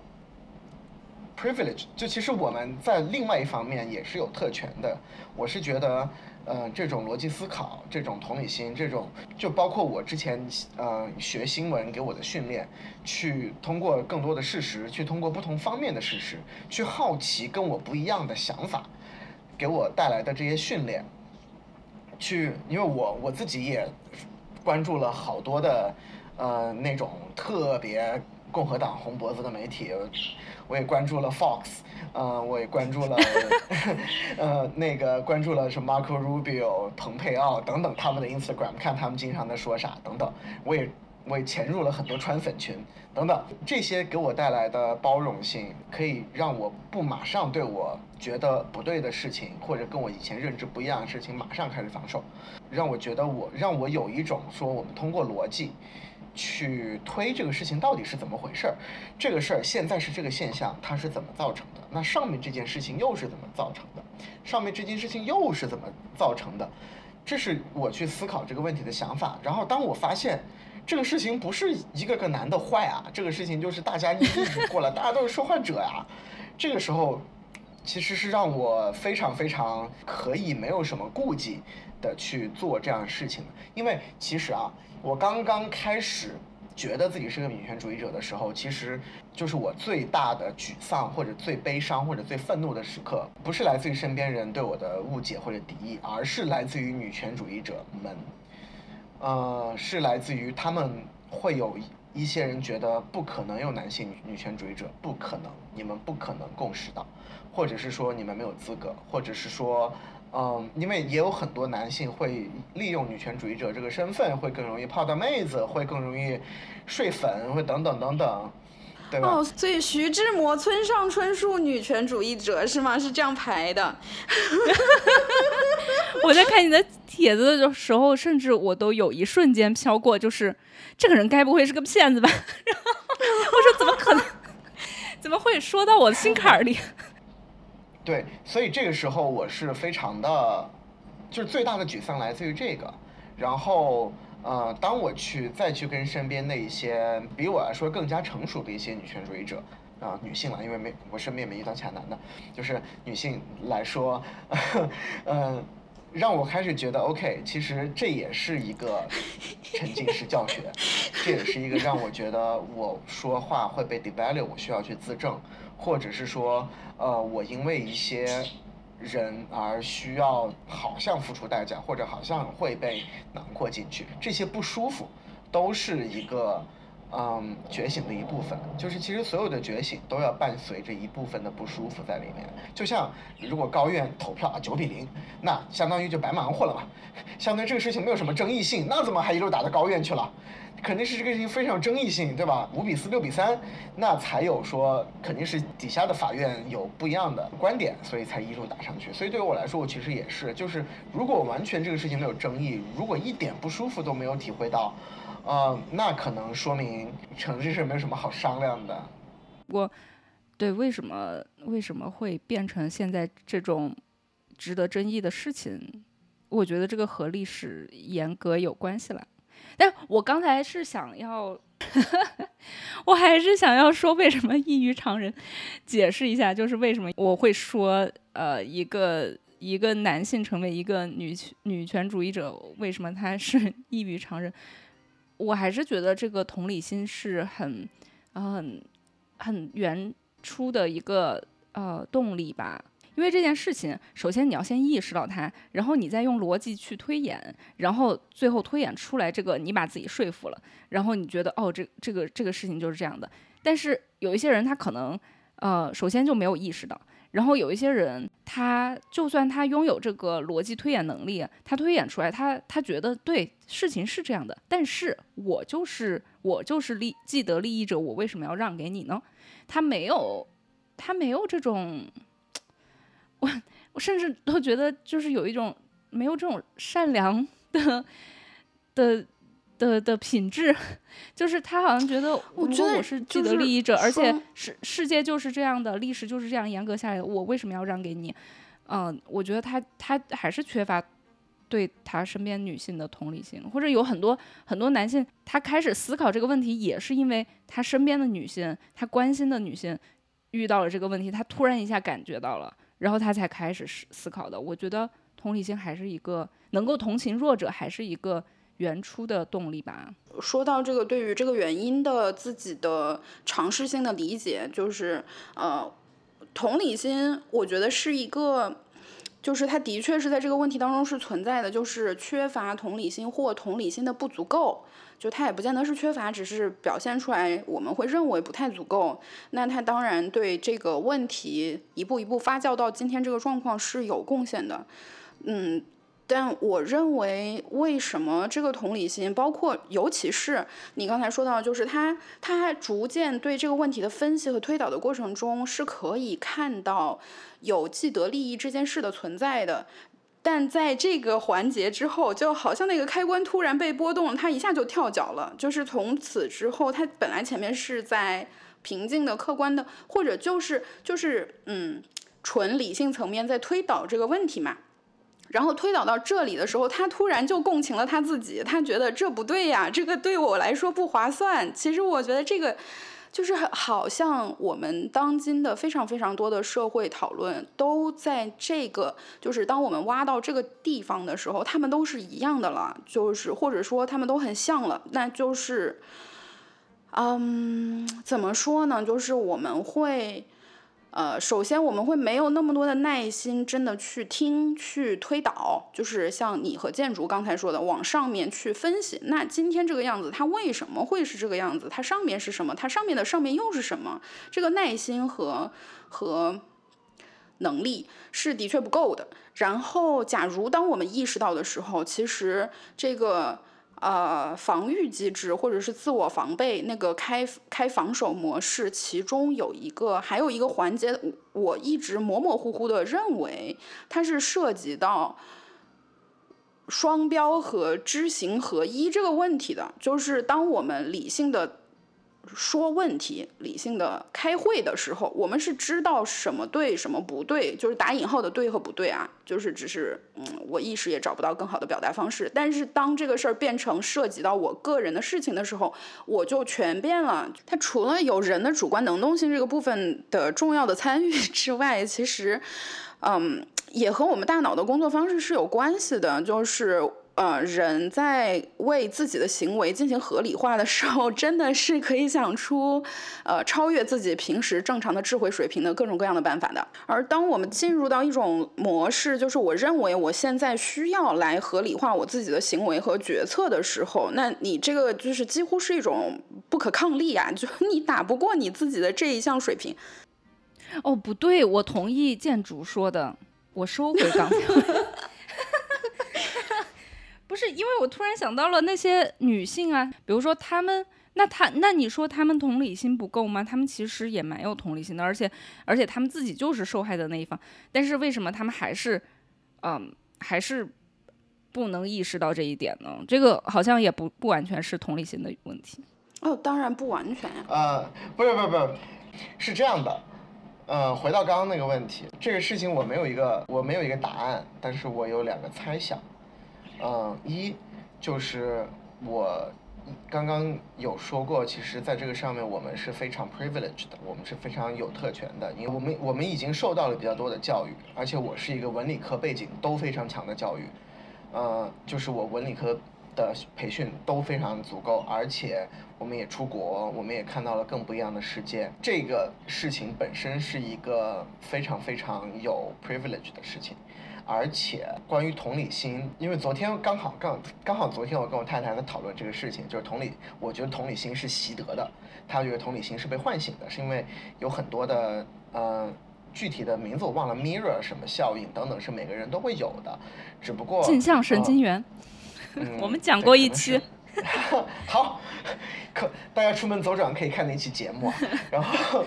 嗯，但是无论是唤醒还是习得，嗯，它。同理心过强，在现或者说有正常程度的同理心，在现在这个社会，现在的这个追求效率和力量的社会是处于相对弱势的地位。就是你去做，你去同情别人，或者说你放弃我的一切去帮助别人等等，嗯，包括做社工的人、做教育的人，通常他们收入都是最低的，他们是最有爱的一批人，但是他们收入非常低，等等等等，有这样的方式存在，以至于。这个社会或者这个教育体系等等，不是特别在乎你有没有同理心这件事情，以及说不定会觉得有同同理心过强是一件不好的事情，所以学校里面不会教，也不会有任何的训练啊。所以这个没有同理心不是哪一个人的问题，是有同理心是一个有同理心加上还有逻辑，是一个。所以我说你是异于常人呀 这个就是我的意思呀，很难得的事情。对啊，就是很难得的，嗯，这是真的是很难得的。我觉得这个还还有一些后天成长的机缘巧合，嗯，这个不叫先天吧，或者是叫天生你你你获得一些好的教育，不啦不啦，然后后天你还有各种各样的机缘巧合，让你开始思考这件事。但是这个地方我想有一个补充，就是你并不需要获得这所有的一切才能成为一个女权主义者。哦，我我们只是在探讨你为什么自然而然的成为了一个 女权主义者。对，就是，嗯，但 anyway，就是建筑的这个这个嗯这条路，这条成功之路可能。也不一定是唯一的，所以大家各位男孩子们，不要放弃自己啊！对，其实是有很多很多的方。对你，你也不需要就是一定要喜欢梁静茹。对，是的，嗯，就是包括我文章里面写的，其实蛮重要的一点，是我跟身边的男生聊过，他们觉得很好用的一点，就是，嗯，如果你不太确定的话，你就把你所见到的男性和角女性的角色互换。如果你觉得有问题，这是一个非常好的一个点，会让你有基本的判断。因为呃，像刚刚那个，刚刚王老师你们俩谁说到了，就是有人觉得对啊，这就是我们就是有特权，然后呢，就是我我有就有呗，我为什么要给你呢？这个其实也是跟大家基础的价值观相关。就是如果你是一个崇尚你是一个崇尚效率的人，那你如果你是一个崇尚崇尚强就是强者，然后弱就是原罪的人，你当然觉得所有的所有的穷人都是因为穷人不努力，然后呃，那就说明了，这这就是其实呃，在你的世界观里面，当然我们我们没有一个所谓一定是正确的普世价值，但是在你的价值观里面，公平。是不是一件重要的事情？因为这个时候你是有特权的，你一定会在其他时候是在弱势的方面。如果所有人都觉得我就是有特权，那然后呢？这时候你是一个男性，那也许在其他的时候，如果你就你如果你不认同公平这件事情，你一定会在某些时候。呃，在公平的下面对吧？我们经常说，人很多人对不公平的意见不是在于不公平本身而只是在于不公平的下面。但是你如果是认同不公平这件事情的话，那你肯定在某个时候或者下面，你可能对吧？身高不够，你可能黑，你可能胖，你可能是个农村人，你可能有口音，你可能戴眼镜，你可能各种各样的东西。嗯，如果你都觉得这些都是对的话，那没有关系，你可以这么觉得的，就是。你你现在可以，如果你自驾是可以是吗？对你现在也可以关掉，就是 也没有关系，就是哦。不，但在这个地方我很想插插一句，就就正好提醒到我，这个就是今天这个时代对于大家的那个社会整体价值的推崇，有一个地方让我觉得特别特别可怕的一点，就是它不仅告诉你。呃，不仅不仅有一个慕强的氛围，就是认为我们必须要不断的进步，不断的变得更强，而且要最好是以比别人变强的速度更快的速度让自己变强，否则你没有不可替代性，你一定会在这个社会上逐渐失去价值。它除了告诉我们这样一套游戏规则之外，它在它同时还让我们觉得，嗯，要怎么说来着？它同时让我们觉得，我们会遇到不公正的对待，是因为我们的圈层还太低阶了。你要摆脱你生活当中所有的不幸，你唯一的出路是不断让你自己成为更高级的人。如果你还有困难，那是因为你 low。就是是这个社会居然有这样一个声音，让我觉得非常的可怕。对，这个我可以补充一点非常重要的，呃，我身边有几个例子可能会。啊，让更多的人有这样的感觉，就是这个这个事情深到什么程度？就是，呃，我身边有一些，就是我刚刚我不知道你们会接进去，就是就是我刚刚身边有一些朋友，呃，非常优秀的女性朋友，但是她们，尤其是在去年这一系列在中国互联网领域里面手撕渣男的事情，嗯，吴亦凡、霍尊、李云迪、王力宏，嗯，包括那个谁，王思聪。然后还有那个就所谓被性侵的那个阿里的出去出差的女生等等，呃，这一系列的事情，就是我的这个这几个非常厉害的女性朋友，她们本身其实就是这样一个幕墙的产物，对吧？她们是呃有清华北大的，有这边常春藤的，有 Stanford，就是各种各样很厉害，然后工作也很厉害，等等等等，所以她们作为。他们是一个慕强的价值观里面的产物，他们会觉得，尤其是当有一个人跟我说到说，李静蕾，嗯，她作为一个这样的女性，她竟然会被王力宏 PUA，那是肯定是她的问题。嗯，她有权利走出这一段关系，但是她没有这样做，她太软弱，或者是那个包北大的那个包丽的事件，他们会觉得包丽作为一个上北大的人还会被 PUA。你你的书，但是真的是白读了，你的性格实在是太弱了，这是你的错，你不要怪社会。对，即使是他自己是北大的，对，在在这个里面能够去同情弱者，是一个是一个还蛮蛮重要的一个品质吧。我知道很多就是非常优秀的女性事业女性，她们能够。嗯，到达他们今天的位置，就是因为他们对于男权社会的所有的规则非常的了解，然后所以他们，我觉得可能是久而久之吧，就就 出淤泥而全然了，还是怎么回事？就是会说出一些就是让让人很惊讶的话。对，当然这个是不是跑题了？对，跑题了，跑题了。啊，是的，我们拉回来刚才在聊的那个问题，就是当今我们对于女权主义的讨论，它最大最突出的问题是在哪里？我把这个问题简化一下吧，我把它简化成现在中国的在互联网形态的这个阶段的所谓的女权运动有什么样的问题？好了，这是可能绝大多数人的认知，因为其实，嗯，其实这也是我们在国外时间长了，可能。嗯，更能感受到的一点，就是其实做这种社会运动，不管是不是平权运动，其实它是需要有非常强的传统、非常深厚的传统、非常强的民众基础，需要走非常多的弯路，然后内部也会有非常多的派系和争斗的不一样，嗯，一步一步往前日拱一卒，这样去往前走的是很难一蹴而就的。一方面，对于欧美来说，他们的女权运动已经有了上百年可能的历史，有如此多的人参与过，然后他们也走过非常多的弯路，里面有过争论，有过背叛，等等等等都有。嗯，所以，嗯，对于中国的目前来说，大家比较熟悉的领域，就是互联网领域的女权问题来说，其实，嗯，我自己是觉得，呃，首先，呃，就像我刚刚说的。这套东西是一个非常非常需要有理论架构，非常需要有体系，非常甚至需要比较，就是有一部分人哈发声的，有一部分人需要非常强的嗯学术训练，甚至是嗯受教育水平的。然后嗯这是这是一方面，所以什么样的人以什么样的方式来说什么样的话，这是非常重要的。另外一方面，其实嗯中国。嗯，没有，或者没有非常深，或者是几乎不太有自下而上的，嗯，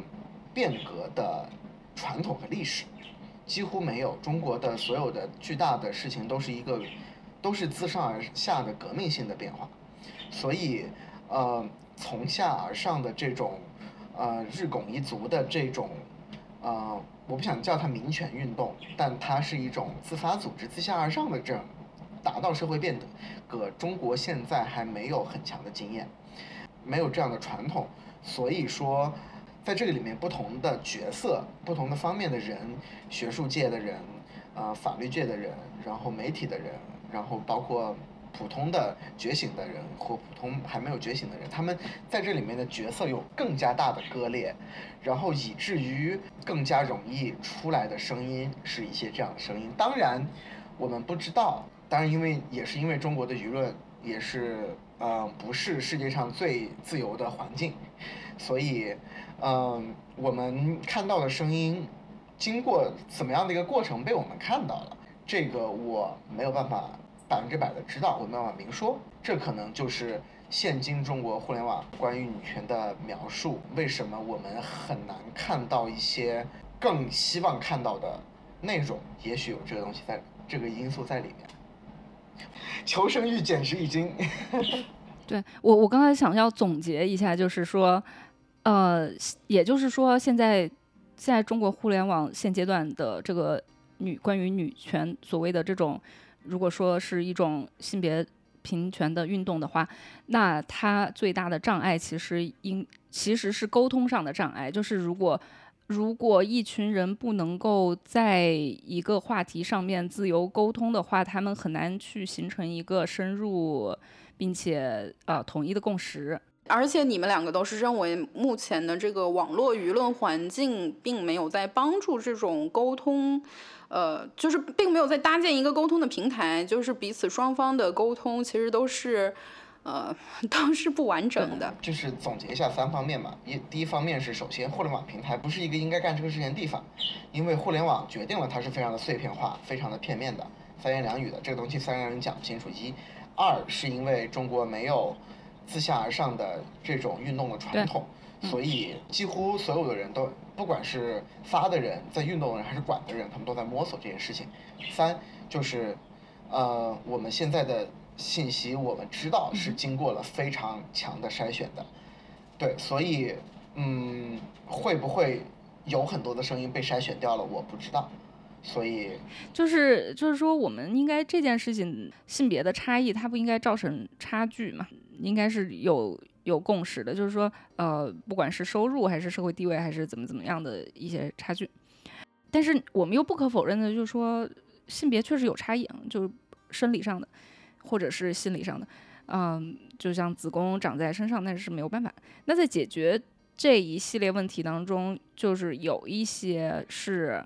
啊，比如说男性他的意识还没有觉醒，或者整个社会的这种呃风气还没有呃形成啊，比如说这个育儿假，它是完全在呃物理上，在理论上它是可以实现的，但是就是没有推行，那就是有一些意识上的意识上的障碍。那这些我们是可以去，我们可以去努力，对吧？但是有一些可能就是呃人类的局限吧，就是还没有聪明的大脑能够想出来一个解决方法，比如说。呃，工业革命之后，那确实是对于女性的地位有很大的提升，就是因为女性也可以啊做很多的工作啊，然后所以那在这个方面，你觉得就是？这个差距是真的有一些的差距是真的需要技术的革新才能够完全全解决吗？如果是这样的话，那我们现在要怎么办呢？啊，这个事儿我还真的思考过了好几年。就是呃，我在刚开始认识我太太的时候写了一篇文章，当然那时候没有跟她在一起，但是那是我跟她第一次 first date 时候讲的事情。就是我跟 first date 基本上核心就是男人没有一个好东西，请远离。然后，对，然后嗯，这个这个生理上的差距其实嗯总结为两点，对吧？一是生育，二是嗯肢体，就是体力、体力、体能上的事情。我当时我也去搜了很多相关的科技，当时我想的呃那篇文章里面到最后提了一些点。啊，确实是希望科技能做这些事情，比如说现在在现在在军队里面开始用的一些，就是女性穿上一些类似于有点像一个盔甲一样的东西，然后的力气就可以非常就是随便举二百公斤呃的这么一个事情出现，然后如果这个东西可以商用可以普及，那其实男女在体力上的差距可以忽略不计，对吧？这是一个可能。然后生意上的事情，当时我一直在想的是，如果是比如说。呃，体外的孕育可以成为一种可能，或者是等等吧。当然，后来去年那个郑爽女士的事情，重新把这个这件事情又又讨论了很多，让我觉得 OK。当时想法这个这个东西里面确实非常复杂，不是说好像女性不需要因为生育而有各种各方面的劣势。嗯，这也许不是一个最佳的解决方案，但那也许真的是一个很。很重要的解决方案之一，当然，刚刚我说这个事情都非常虚无缥缈，这还不知道哪儿呢，这科技是能不能达到，谁知道呢？对吧？嗯，所以我觉得，首先科技确实是一个非常重要的事情，呃，一方面它抹平了男女在从事绝大多数的非体力劳动时候的差距，几乎是抹平了这些差别吧，不仅是差距。然后另外一方面也会有更也会有更加多的可以。嗯，可以来减轻呃女性的这些劣势呃的点。当然，这个呃就跟当时说什么洗衣机解放了女性啊，好像是女权主义者非常重要的一点等等，对吧？你说它是吗？它好像也是。但是其实它只是说让女性更少的做这个事情，它并没有达到说这个事情不该女性来，不该只有女性来做。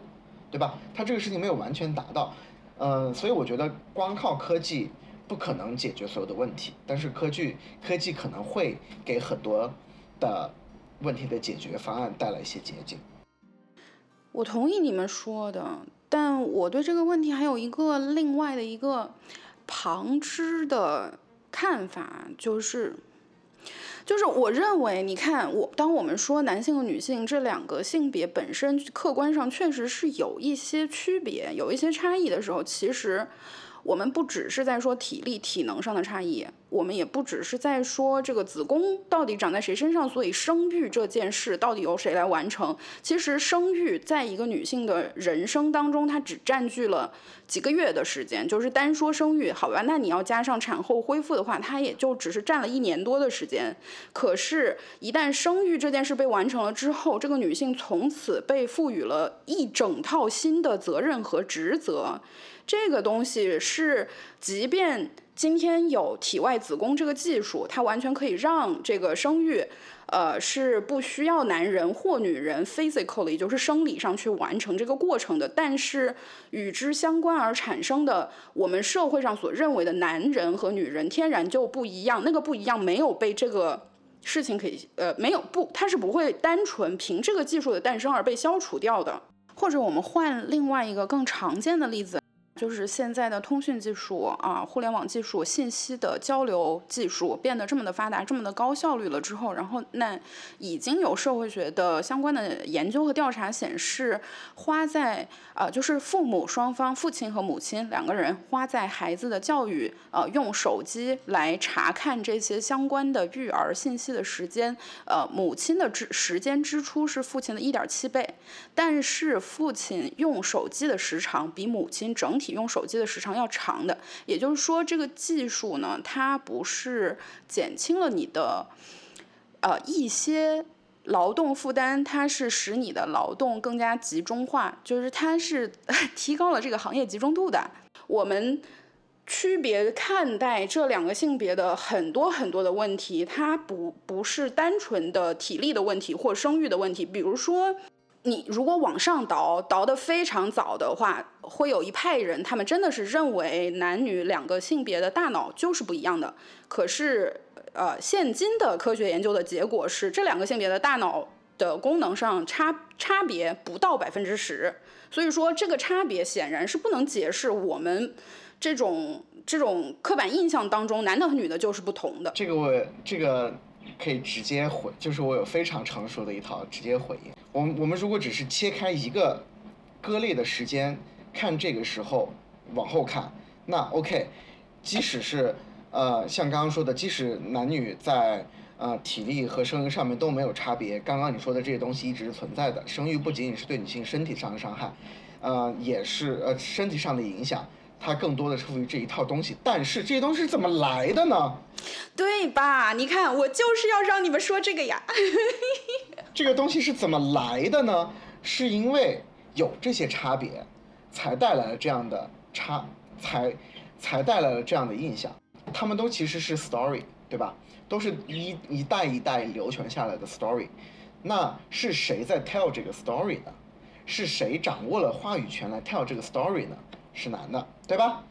那为什么男的有这个话语权来 tell 这个 story 呢？是因为在那之前，男性的 power 更强，男性的战斗力更强，男性在暴力，就是你现在，你现在不可否认的就是，依然在这个文明社会里面，依然会有很多时候，嗯，暴力就是 power，不管是国家的暴力强弱是 power，是人人之间的暴力强弱是 power，就是 power。那如果刚刚我们说那个事情实现了。男女在无论是生育还是在体力上已经没有差别了，那这个 story 会不会从那个时候开始改变？如果这个事情可以造成这个 story 的改变，那其实它会有很大的好处。当然，这是一个鸡生蛋蛋生鸡的问题。男性是否希望看到有这样的改变？对吧？你看，男性是否希望希望看到他跟女性的体力没有差别了？他在街上走，见到一个女性。大家都穿着那那一套盔甲，可能谁都打不过谁，或者谁都打得过谁的时候，男性是否希望有这样的东西？那如果他不希望有这样东西，他会不会有？他会不会倾注科研的资金去做这样的事情，对吧？你不知道，他会不会希望有更多的女性可以去做宫外孕了？不是宫外孕，就是体外孕了，体外孕，sorry，体外受孕了，需不需要？这这是一个非常鸡生蛋，蛋生鸡的问题，科技和。呃，就是生产力的水平和生产关系不是一个有了才完全的决定下一个，所以，嗯，像刚刚你说的，嗯，如果完全就是如果说现在社会的共识的科技程度已经到了一个女生生完孩子根本就不会有一年不能上班儿，对吧？所有人都不会的情况下，那会不会有人会因为是一个女的怕你去生孩子不敢招你呢？如果这些东西往上推都没有的话，那会不会男女在职场上就越来越平等了呢？那如果在职场上越来越平等的话，话语权是不是也可以平分？立法者、媒体。是不是都可以有越来越多女性的声音在，对吧？它也许是可以一步一步就这样往上去推推导的，呃，当然我这是一个非常理想的状态，我不知道什么时候能实现，但是我是觉得，就 again，我的结论就是它不是。这个事情解决的充分条件不是有了科技就 OK 的，但是有它会让这个事情大大的容易。如果没有它，能不能达到不一定。现在我们讨论的就是在这个事情没有实现之前，咱们应该怎么办，对吧？我觉得可能是我们更需要讨论的问题。对，你看，我觉得你你们这个。在这件事情上的进一步的引申就特别特别的好，讲的非常的好。就是你看咱这个话题的引导啊，猛然开始夸自己。嗯，就 其实不是，我是切实的感受到了，好像是我也是觉得，就是这个事儿的问题不是只靠理科生就能把它解决掉的。这个事儿是文科生和理科生要一起工作、一起协作，这个两个脚走路，然后它才可以逐渐往前推进的。嗯嗯，对，当然现在其实也是。就是，对吧？就是我们希望做到的，在理科生还没有这么厉害的时候，其他人该怎么样 的时候，其实其实不是啊，其实确实有很确实有很多很多的一直以来的科技都在一直在帮助着更弱势的群体，包括了互联网，让这些人的声音可以发出来，难道不重要吗？对吧？所以，在这个文理科 都一起往前来辅助这个事业的发展的过程当中，其实现在我们有看到一些针对女性的特别激励项目，比如说有一些专门给女导演的奖项，或者是给女作家的奖项，或者类似的吧。你看，在欧美市场，其实现在很经常就可以看到有一些，嗯，比如说会鼓励大家，会特别特别提醒大家，有一个呃，这一个公司它的创办者是几名女性，有这样一个社会风气的倡导活动，是会倡导大家给予啊。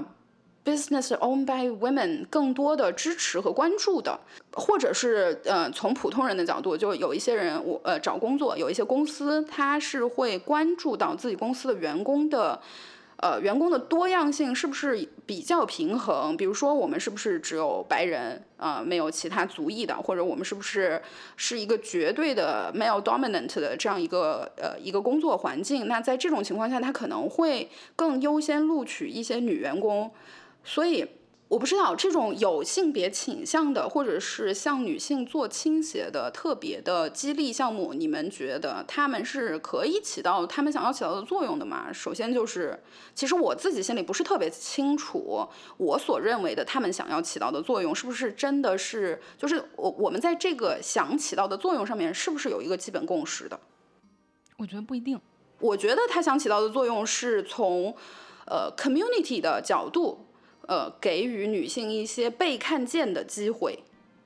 我觉得主要是为了不被别人诟病吧。我觉得很多企，尤其企业这件事儿上，我们的看法就已经不一样了，对吗？我也不知道，我这个是不是以以以小人之心度君子？哦，不是，但我我不觉得你是以小人之心夺君子之腹啦。就是，但我觉得我我刚才说的好像是这个最这个的初心，但你说的是这个的现状。哦，我甚至这是以为这是初心呢。你让建筑说，为什么？你让你让快建筑来说一下，我们两个就你是 tie breaker。你的这个问题其实有好几个部分，其实他们是要分开来看的。嗯，其实你有说两件事情，一件是说那种专门给女女导演、女作家、女厨师、女什么什么什么奖，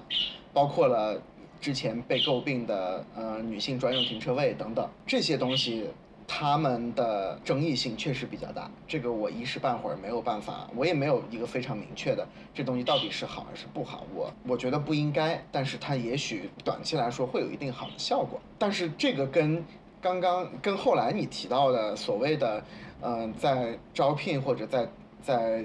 呃升职等等方面。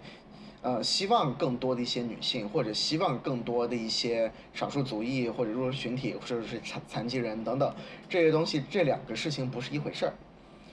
嗯，第一个事情是给他们单独一条赛道，让他们自己去在里面卷；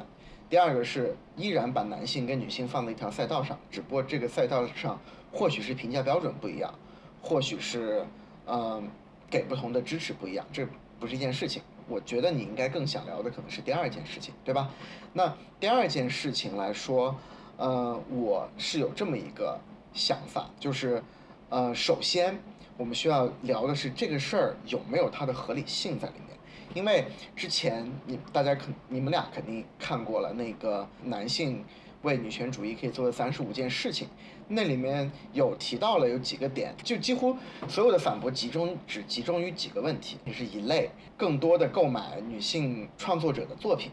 更多去支持女性创业者的 business，以及更多的找女性的导师，或者是当差不多的时候优先提拔女性等等。这个里面有非常非常多的人，不管是男性还是女性，都觉得这个事情不应该这样。男的女的作品就应该看作品的质量啊。呃，为什么要优先买女的？这个里面就是我最近想出来的一个表述，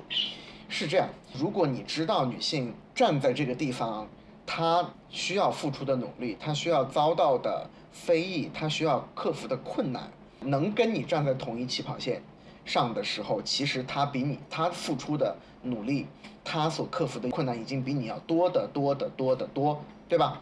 一个已婚的妈妈和一个未婚的男生同时做好同样的工作，你觉得是谁的能力比较强？妈妈要带孩子，妈妈要做家务，妈妈要做各种各样的东西，但是她依然做到了跟这个男生同等的业绩。如果你是一个商人，你希望你的团队有最大的能力，面前摆两个人，谁比较厉害，对吧？女的比较厉害，对，商人的想法是累赘比较少的那个人潜力更大，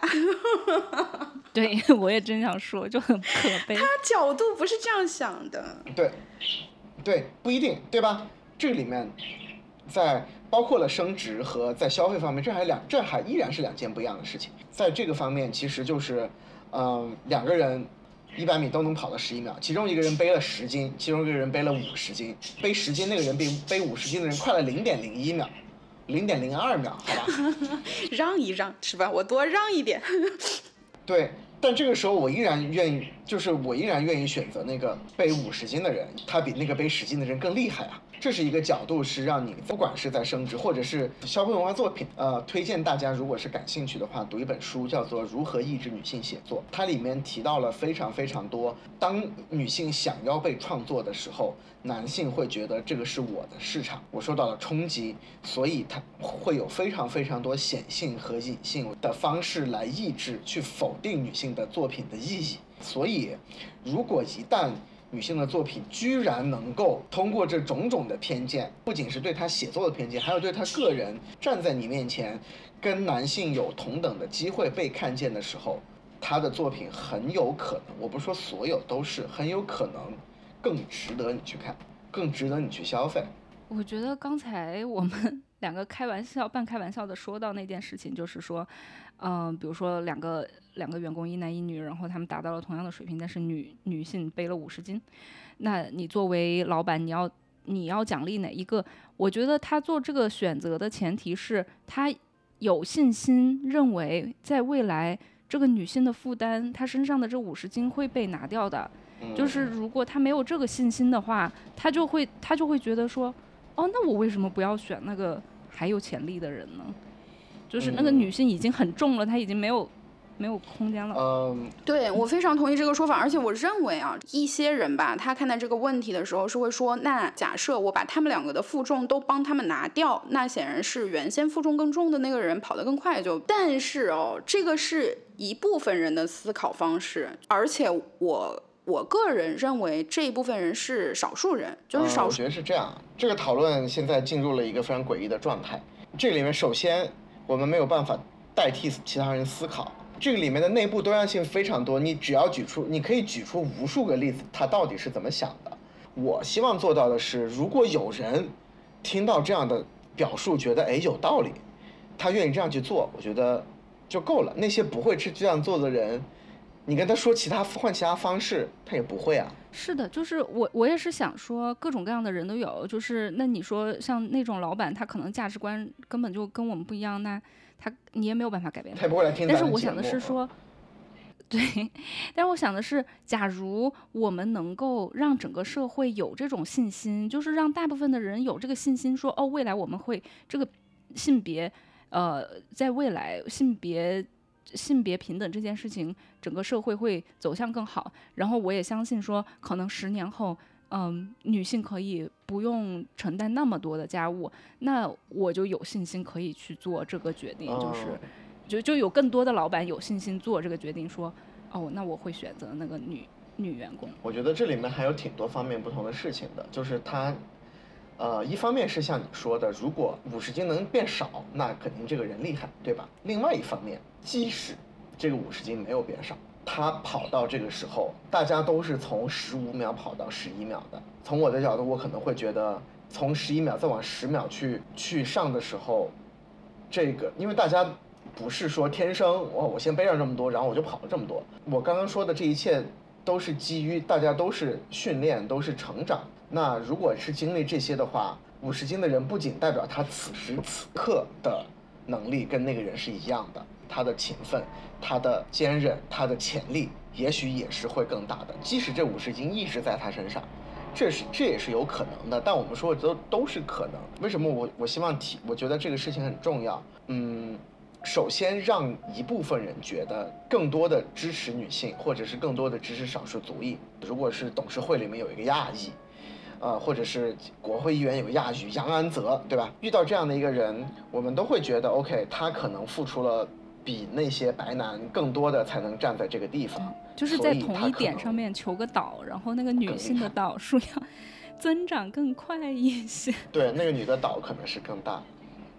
我们是在呼吁大家相信这件事情，在未来性别性别平等这件事情，整个社会会走向更好。那今天也聊的差不多了，谢谢这次邀请，非常荣幸可以聊这么久。其实还有很多要聊的。如果能够听到这里的朋友们，你还是有希望的。确实，这有还有很多很多，呃，没有聊清楚，也许少了一个方面，就会，呃，显得我们的论证好像不完整。当然这，你看，这也是一个女权主义到现在体现出性别不平等的问题，就是女权主义好像只要一个方面没说到，这个事情就不成立。但是父权社会是是不言而喻，是不要论证的，所以，呃，希望我们有还有以后还有机会可以补充吧。我们可以单开一档节目。如果想要我们单开一档节目的朋友，在下面扣一。嗯，好的，嗯，听众朋友们，希望你们大家激烈的评论、激情转发，吸引建筑下一次来我们播客的做客。下次我们把下面留言汇总一下，然后发给你。